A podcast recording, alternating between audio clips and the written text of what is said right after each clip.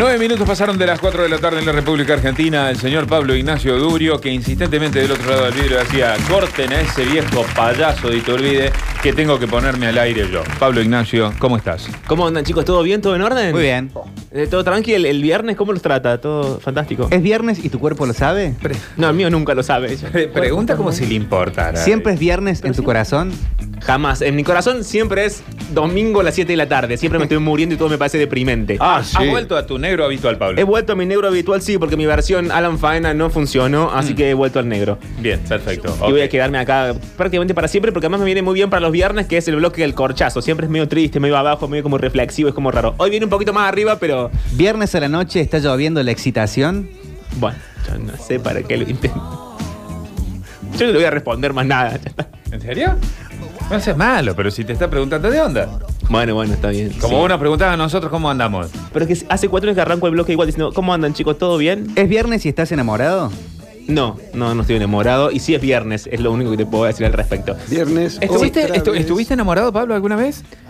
Uy, qué pregunta difícil. Creo que no, no sé. ¿Cómo uno, uno sabe? ¿Tipo uno se da cuenta? Yo no sé cómo funciona. Y obvio, las cosquillas, las mariposas en la panza. Cosas en la panza. No, yo lo que tengo en la panza son como nervios. Me duele mucho la panza cuando soy, yo soy una persona muy nerviosa todo el tiempo. Canalizás por ese lado. ahora me estoy como moviendo así las manos y me pongo nervioso, pero sí. Eh, es lo único que tengo en la panza. Mariposas no, gracias a Dios. Bueno. Un disgusto, además. Toda esa parte romántica barata del amor es un espanto. ¿no? Sí, ¿no? Sirve para alimentar las canciones de cuarteto y a duras penas y nada más. Claro.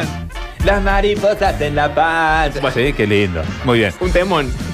Imagínate, lo estamos armando con Víctor y con el turco. El turco Para está armando la verano música. una, una gira. Y puede ser, puede ser, estamos viendo. Pablo Ignacio, contanos. Eh, vamos a hablar de una de mis películas preferidas. Ah, mira. Eh, lo cual va a derivar en un, mensaje, en un montón de mensajes guardándome. Está todo bien, yo los espero igual porque una de mis películas preferidas es media rara como película preferida de alguien que tiene. Hoy, Octavio se me reía, "Esa- estás un poco grande, me dijo hoy. Terminator. Octavio que tiene 15. No, se van a dar cuenta cuando arranque Ah. el bloque oficialmente, pero eh, nada, no, no quiero anticipar demasiado. Vamos a hablar, sí, del concepto de felicidad aplicado a esta película. En una primera parte le hacemos una lectura más ideológica al asunto porque es media rara, tiene como algunos huecos raros en la trama. Y después, como siempre, nos ponemos más cursis en el transcurso mismo de la columna. Ok. Cuando quieran. Ya. Ok. Bien, a esto no sabemos cómo presentarlo ni qué decir al respecto. ¡Qué raro! Porque Pablo Durio, con la lupa del caos, con escrúpulas vistas sobre todos los objetos de la vida cotidiana, como ese amigo que admiras pero que nunca querrías tener, analiza eventos sin sentido que provocan la neurosis colectiva de una nación desesperada por volverse loca. Todo terminó, señores. No tenemos escapatoria. Este es el Toque Durio, Soy un perversito. un homenaje burlón o una burla homenajeada que termina en un chiste interno que Mario Magdas nunca supo hacer. Yo no lo entiendo. Y que nadie entiende del todo.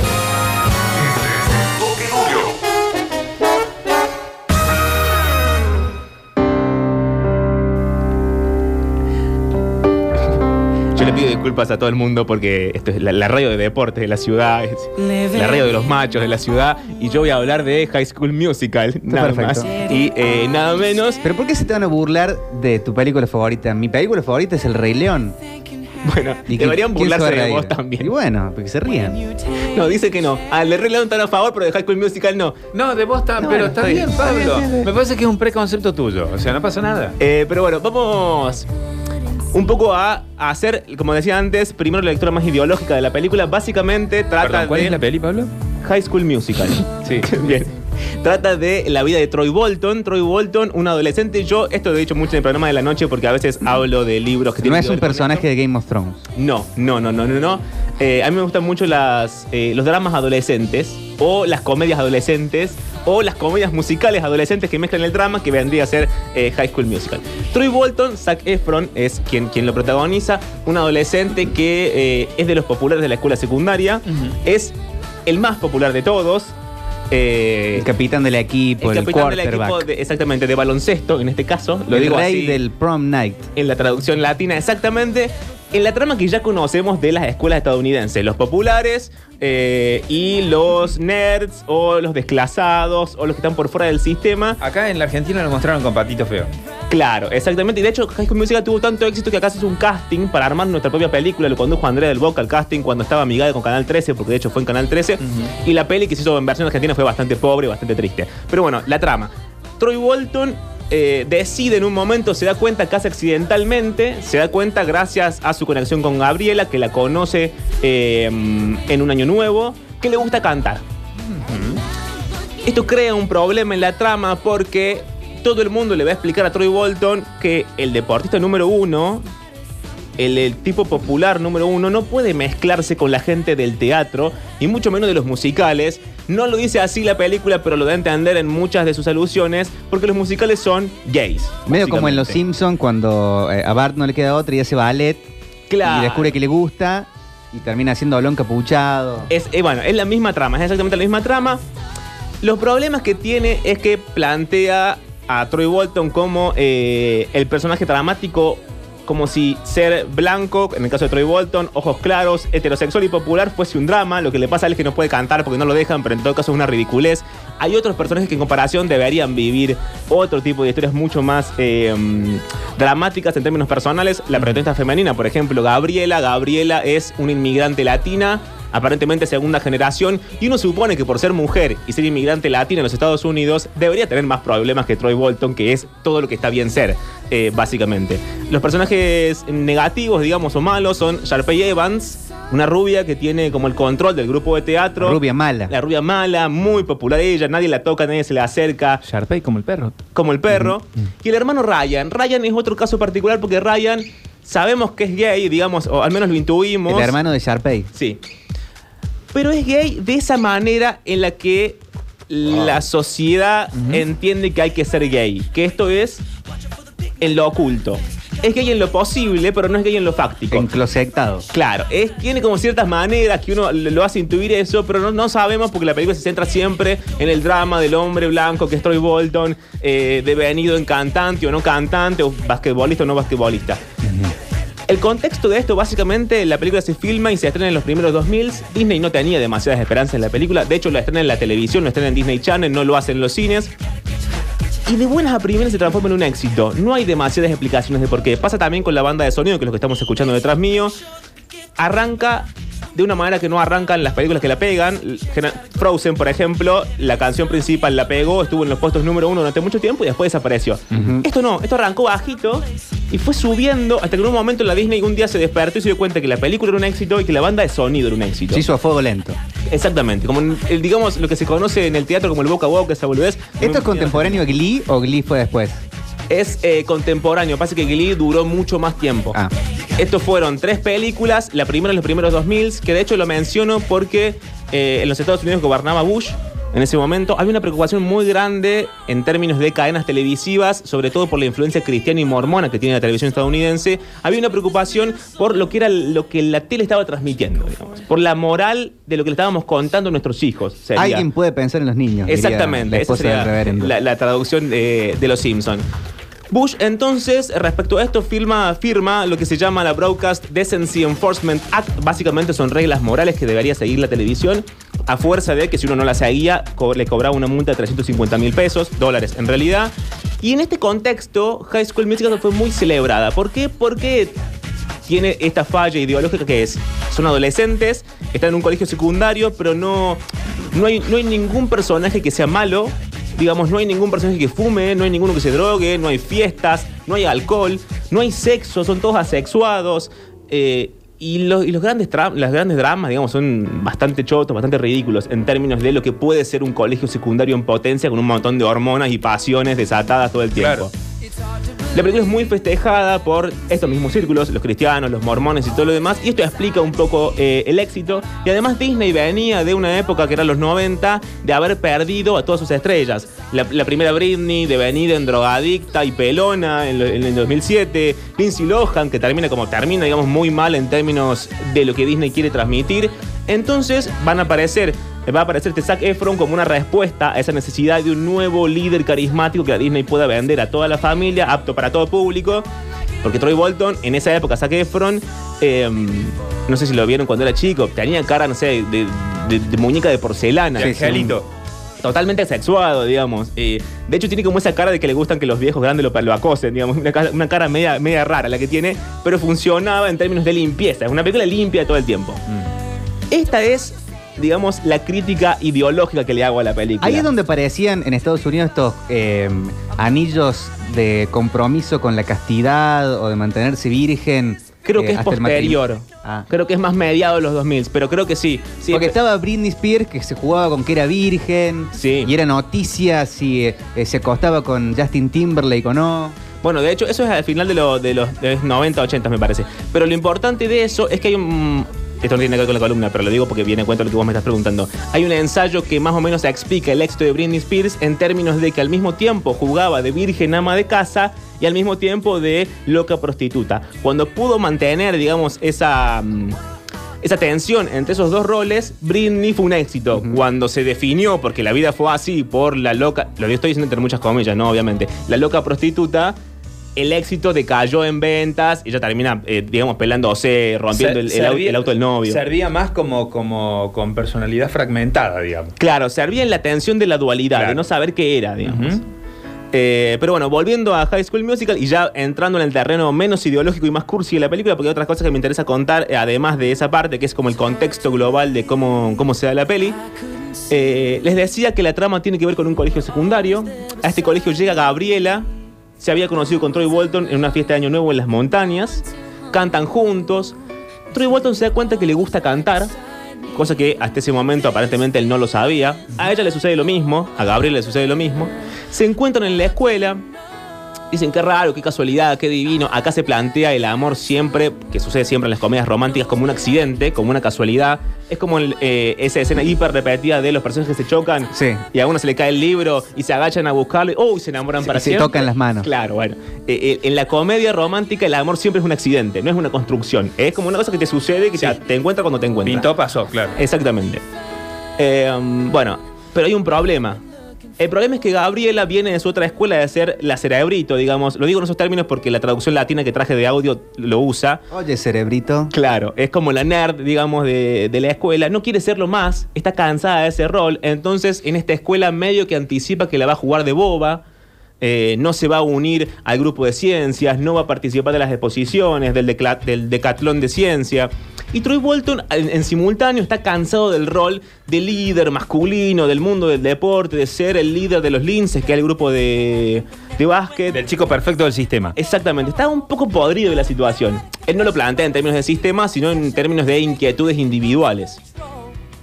Se encuentran eh, eh, en esta escuela y el audio que sigue a continuación son las dos partes, digamos. Como de a poco la película les va explicando a Troy y a Gabriela que tienen que domesticarse sí o sí. Esto es, Gabriela tiene que aceptar que es una cerebrito, que por lo tanto tiene que cumplir ese rol en la sociedad y que además no puede juntarse con Troy Bolton porque Troy es de los populares y ella no es de las populares.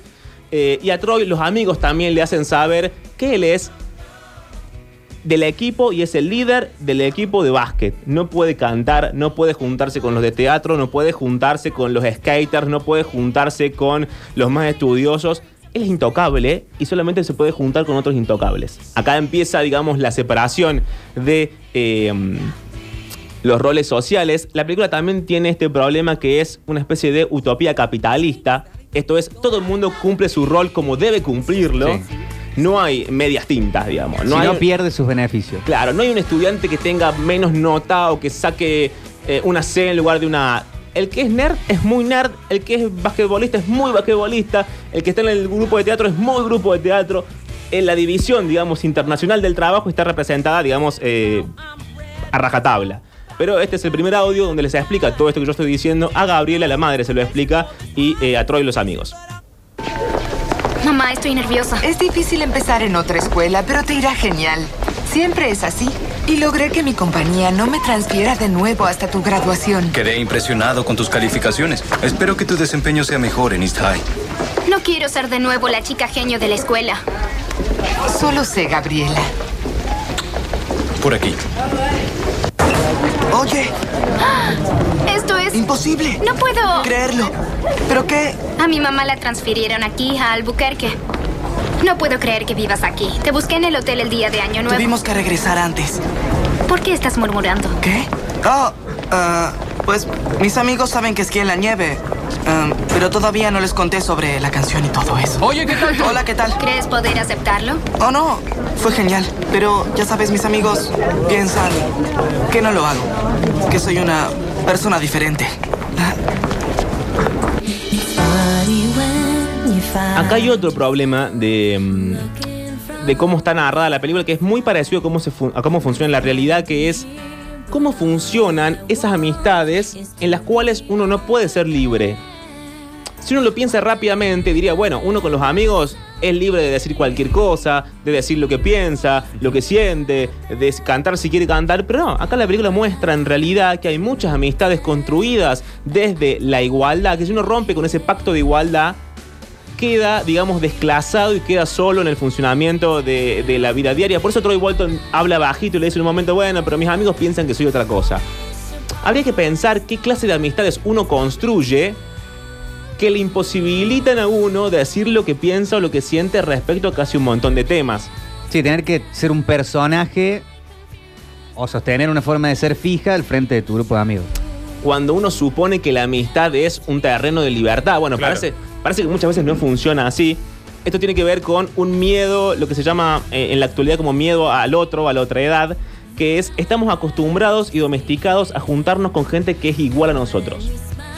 Todos los que pensamos iguales sobre, no sé, cuatro o cinco tópicos, lo que quieran ustedes, puede ser, no sé, deporte, política, cualquiera, nos juntamos y como que nos festejamos entre nosotros y no permitimos una voz disidente dentro de ningún grupo, digamos, en lo pequeño, en la amistad, en lo doméstico y también puede ser en en lo político o en qué medio consumimos o qué medio no, no consumimos. Pero esto le pasa a Troy Bolton, le pasa a Gabriela, de hecho, uno quisiera pensar también, porque nos enseñaron así, que el lado inteligente de la vida, digamos, o los más estudiosos, o los llamados en la película cerebritos, entienden de otra forma la constitución del mundo cotidiano. Y sin embargo, no, la más inteligente, que es una personaje negra, digamos, los dos mejores amigos de los personajes principales son negros, eso también es medio raro que tengan que vivir a la sombra de los personajes principales. Eh, la personaje negra, en este caso la presidenta, digamos, de los cerebritos, en un momento le explica a Gabriela que ella no puede juntarse con Troy, porque para juntarse con Troy ella tiene que bajar su coeficiente intelectual y ser como las porristas. Eh, digamos, eh, el maridaje perfecto de los Troy Bolton de la vida son las porristas de la vida y eso no puede ser roto, ese status quo no puede ser roto de eh, ninguna manera. Acá entonces el audio donde este personaje le explica a Gabriela que ella no puede juntarse con Troy porque ella es demasiado inteligente para ese señor bobo que es Troy Bolton. ¿Qué sabes sobre Troy Bolton? ¿Troy? Hmm. No me considero una experta en esa subespecie en particular, salvo que hables el lenguaje de las porristas. A ver qué piensan. ¿No es Troy Bolton un super bombón? ¿Ves lo que te digo? Supongo que no sé hablar ese lenguaje. Y por eso existe un mundo paralelo para Troy y el galán basquetbolista. ¿Intentaste conocerlo un poco más? Ya verás cómo es en la cafetería mañana en el almuerzo. Salvo que te sientes junto a ellas y discutas la importancia de tener uñas firmes. Tengo mis uñas frágiles. Esta es la primera parte triste de la película, porque descubrimos que las amistades no funcionan como se sospecharía, como creemos todos que funcionan. Eh, la segunda tiene que ver cuando Troy Bolton intenta contarle al padre. El padre, además, es el, eh, no sé si se llama director técnico, pero voy a poner ese término porque es el que me sale. El coach. El coach del equipo Sí, de eso. Eh, entonces habla con el padre, intenta como explicarle que quiere hacer otra cosa. El padre no lo entiende y no solamente no lo entiende, sino que además no lo escucha. La parte interesante de esto, que también es la parte triste de todo este asunto, vendría a traducirse en cuánto realmente somos capaces, como seres humanos, de conocernos entre nosotros. Cuánto estamos dispuestos a escucharnos, a ceder, a transar en algunas cosas, a realmente sentir empatía por la otra persona. Gran parte, no quiero mezclarlo con la columna de la noche, en la, que hablo de libros, digamos, pero gran parte de la literatura concluye en que en realidad no podemos conocernos prácticamente nada porque el mundo, digamos, no presta atención a los detalles. El mundo, digo, todos nosotros, no el mundo como un universo. Eh, hay dos autores muy particulares. Uno es Richard Ford, el otro es Philip Roth. Philip Roth, en uno de sus libros, dice algo muy interesante que es: las relaciones humanas se construyen a través de malentendidos. Vos me decís una cosa, yo la malentiendo Entonces tengo una imagen tuya que parte de ese malentendido y te respondo según lo que yo pienso que vos me dijiste, cosa que vos no dijiste, y vos entendés otra cosa de lo que yo digo, de tal manera que todo el mundo en realidad es un gran teléfono descompuesto en las que en la que, perdón, eh, no llegamos nunca a conectar con el otro. Esto le pasa a Troy Walton con sus amistades y esto le pasa a Troy Walton con su padre. En este audio que sigue a continuación, le dice, che, papá, ¿qué pasa si quiero probar algo nuevo? Y el padre termina diciendo, mira, no puedes probar nada nuevo porque vienen a eh, darte la beca por el básquet, entonces tenés que jugar al básquet y no me rompas las bolas, le dice el padre, básicamente. Oye, papá. ¿Nunca pensaste en probar algo nuevo, pero temías lo que tus amigos digan? ¿Ir por la izquierda? Lo harás bien. Vamos. No. No. Hablo de intentar algo de veras nuevo. Y fuera un desastre y tus amigos se rieran de ti. Tal vez no sean tus amigos. A eso me refería en la charla de hoy. Deben cuidarse y tú eres el líder. Pero papá, Habrá no gente de las de- universidades en el próximo partido. ¿Sabes cuánto vale una beca hoy? Mucho. Sí, concéntrate. Vamos.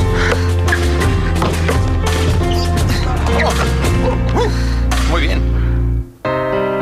Se le explica a él que tienen que ser funcional porque eso implica un montón de dinero que de otra forma no van a conseguir.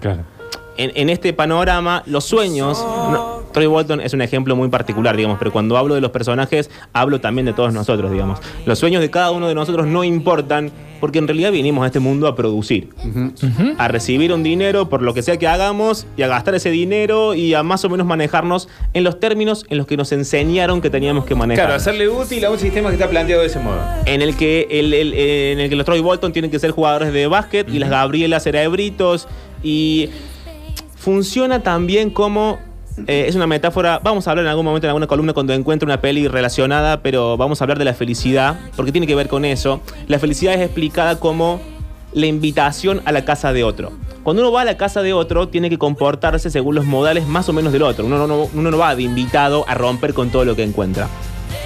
Esa idea de que somos todo el tiempo invitados a la casa de otro termina siendo una construcción opresiva, porque no podemos ser libres nunca. Todo el tiempo tenemos que estar actuando según quién sea el dueño de la casa. El problema es que acá no hay un dueño de la casa. No es que Troy Bolton está en la casa de X y por lo tanto actúa de determinada forma. Troy Bolton está inserto en un, en un sistema educativo, que es el de High School Musical, y en un sistema social que es el que todos conocemos. Por eso tiene que sí o sí ser lo que debe ser. Por eso el personaje gay no es gay eh, en los hechos, no lo vas a ver ni de la mano con otro pibe, ni besándose, ni diciendo, che, me gusta Juancito. Es gay en lo fáctico, eh, es gay en lo posible. Y ni el líder favor. más líder, más eh, fachero en los papeles, es el dueño de la casa. Bueno, esa es quizá eh, el mayor mensaje de High School Musical. Ni siquiera los más populares, los que nos enseñaron que eran felices porque la tenían toda, ni siquiera ellos son felices. No, vendrían a ser como empleados jerárquicos. Claro, pero finalmente empleados. Totalmente. Eh, ¿Qué pasa en la peli? Ellos audicionan para la obra de teatro, el musical. Eh, audicionan escondidos de todos sus amigos. No le pueden contar a nadie qué es lo que sucede. Hay una canción muy interesante en la peli que se llama Mantén el status quo. Obviamente la estoy traduciendo, está en inglés eh, la canción. En la que todas las fuerzas de la peli, todas las fuerzas, digamos, del colegio secundario, y esto también viene a cuento de lo que dice Víctor, porque no son solamente los populares los que quieren que el status quo se mantenga. En esa canción cantan eh, lo- los nerds, cantan los skaters, cantan los gordos que aparecen en la película, digamos como gordos como cuerpo disidente. eh, cantan los populares, cantan. eh, hay un pibe que en un momento del equipo de básquet de Troy Bolton dice: Bueno, ahora que Troy dijo que quiere cantar, yo quiero decir que me gusta la pastelería. Y ahí empiezan todos a conspirar porque no se puede, porque estamos rompiendo eh, la cadena de lo, de lo social, estamos rompiendo el contrato, digamos, y no se puede vivir si todo el mundo se mezcla, básicamente, dice la película. De hecho, Chad, el personaje negro, amigo de Troy Bolton, le dice en un momento, desde que vos empezaste con esta boludez, todo el mundo piensa que nos puede hablar a nosotros. A nosotros Ah, claro. nadie nos habla, porque somos los populares. Totalmente. No puede venir cualquier bobo de la escuela a hablarme a mí, porque yo Nosotros soy somos lo que, intocable. lo que le metemos la traba al que va con la bandeja de, de- de su Exactamente. almuerzo. Los que le pegamos el papelito en la espalda al otro, digamos, los que somos más, más pija que el resto, digamos. Eh, entonces acá tenemos un Troy Bolton que se quedó sin los amigos porque no lo entienden, se quedó sin la familia que está representado solamente por el padre como figura masculina máxima porque tampoco quiere entenderlo. Le queda eh, solamente Gabriela, pero en un momento, cuando ya todo es peor y ya nada puede ser mm, más espantoso, las amigas de Gabriela, las cerebritos y los amigos de Troy Bolton, los eh, cancheros, que no se habían hablado nunca en la historia de la humanidad, se juntan solamente para evitar que Gabriela y Troy estén juntos. Eh, y acá es cuando todo explota, digamos, cuando todos, lo- es como si los ricos y los pobres, sabiendo que son antagónicos, se juntaran solamente para molestar a alguien más, para impedir que alguien más sea feliz, porque los pobres aparentemente quieren seguir siendo pobres y los ricos obviamente quieren seguir siendo ricos. Es cuanto más, cuanto menos, algo bastante parecido a lo que pasa en este país en este momento. Pero resulta raro como para mantener el orden de lo que conocemos como orden y lo que conocemos como sociedad, incluso los desposeídos y los excluidos conspiran. Totalmente. Es inaudito, pero sucede y también sucede en High School Musical y este es el audio que sigue a continuación. Chicos, si dudan de que vaya a poner el 100% de mis ganas en el equipo, no me conocen. Pero pensamos que... No, les diré qué pienso yo. Pienso que son mis amigos. Ganamos juntos, perdemos juntos, compañeros. Pero... ¿Y la chica? ¿Y lo de cantar? Chad, lucho por el equipo. Siempre luché por el equipo. Es solo alguien que conocí. Oigan, esto de cantar no es nada. Solo calma mis nervios, no significa nada para mí. Son mis amigos y es nuestro equipo. Gabriela no es importante. Me olvidaré de ella. Olvidaré la audición y saldremos a ganar ese campeonato. ¿Están felices? Como dije, descerebrado basquetbolista. Acá, digamos, es cuando le muestran a Gabriel el video donde Troy dice todo esto. Un Lo Troy- carpetean a los AFI. exactamente, sí. Un Troy que es además forzado a decirlo porque lo agarran todos medio, medio en secreto en, en el, eh, en los vestuarios. Lo y, ajustan. Y lo ajustan, exactamente. Claro. Le dicen, o te quedas con nosotros y nos quedamos con lo que está bien, o eh, digamos, no, no hay final posible. Porque además también aparece el padre como golpe bajo, porque el padre es eh, el director, el director técnico, técnico de- del equipo. La última cosa, eh, ya para cerrar la columna del día y ya para despedirnos hasta la semana que viene, tiene que ver con que Troy Bolton no es en realidad el chico popular, divino, basquetbolista, blanco, ojos claros, etcétera, rubio, sino que en realidad es lo que le falta. Lo que le falta es la posibilidad de cantar o en todo caso de ser libre. Lo que la película dice es que en realidad todos somos lo que nos falta. Y que desde esa falta construimos la individualidad suficiente que posibilita cualquier romance, digamos. Un romance, no digo en términos eh, sexuales de romance, no puede tener un romance eh, con, una- con un amigo, con un conocido, digamos, no, no hablo de sexo. Hablo de, eh, de eso, de, de un- romance en términos narrativos, si querés. Sí, de la como, idea la, romántica. como la compatibilidad en función del- de, de- de la falta. Claro, como conocerse, pero para- parece conocerse y parece admirarse y parece quererse y parece en última instancia amarse, hace falta que alguien sea distinto. Porque si todos somos iguales, si todos somos el mismo, si todos somos, como le pasa a Troy Bolton, el mismo equipo de básquet, ¿cómo lo distinguimos? ¿De quién? Si yo te muestro cinco personas iguales, exactamente iguales, que piensan igual, que se visten igual, Que actúan que igual. actúan igual, que escuchan la misma música y ven los mismos videos y las mismas cosas, ¿de quién, de quién te enamorás? Y de cualquiera, si son todos iguales. Entonces, habría que pensar cuánto en la vida privada de cada uno de nosotros reproducimos un discurso que ni siquiera es nuestro y cuánta libertad en realidad estamos teniendo y estamos consiguiendo y estamos negociando en nuestras propias relaciones. Por ahí me parece que cero. Hasta la semana que viene. Pablo Betiol, Gustavo Aquere, Lautaro Cordero, Víctor Brizuela y la mejor audiencia del mundo.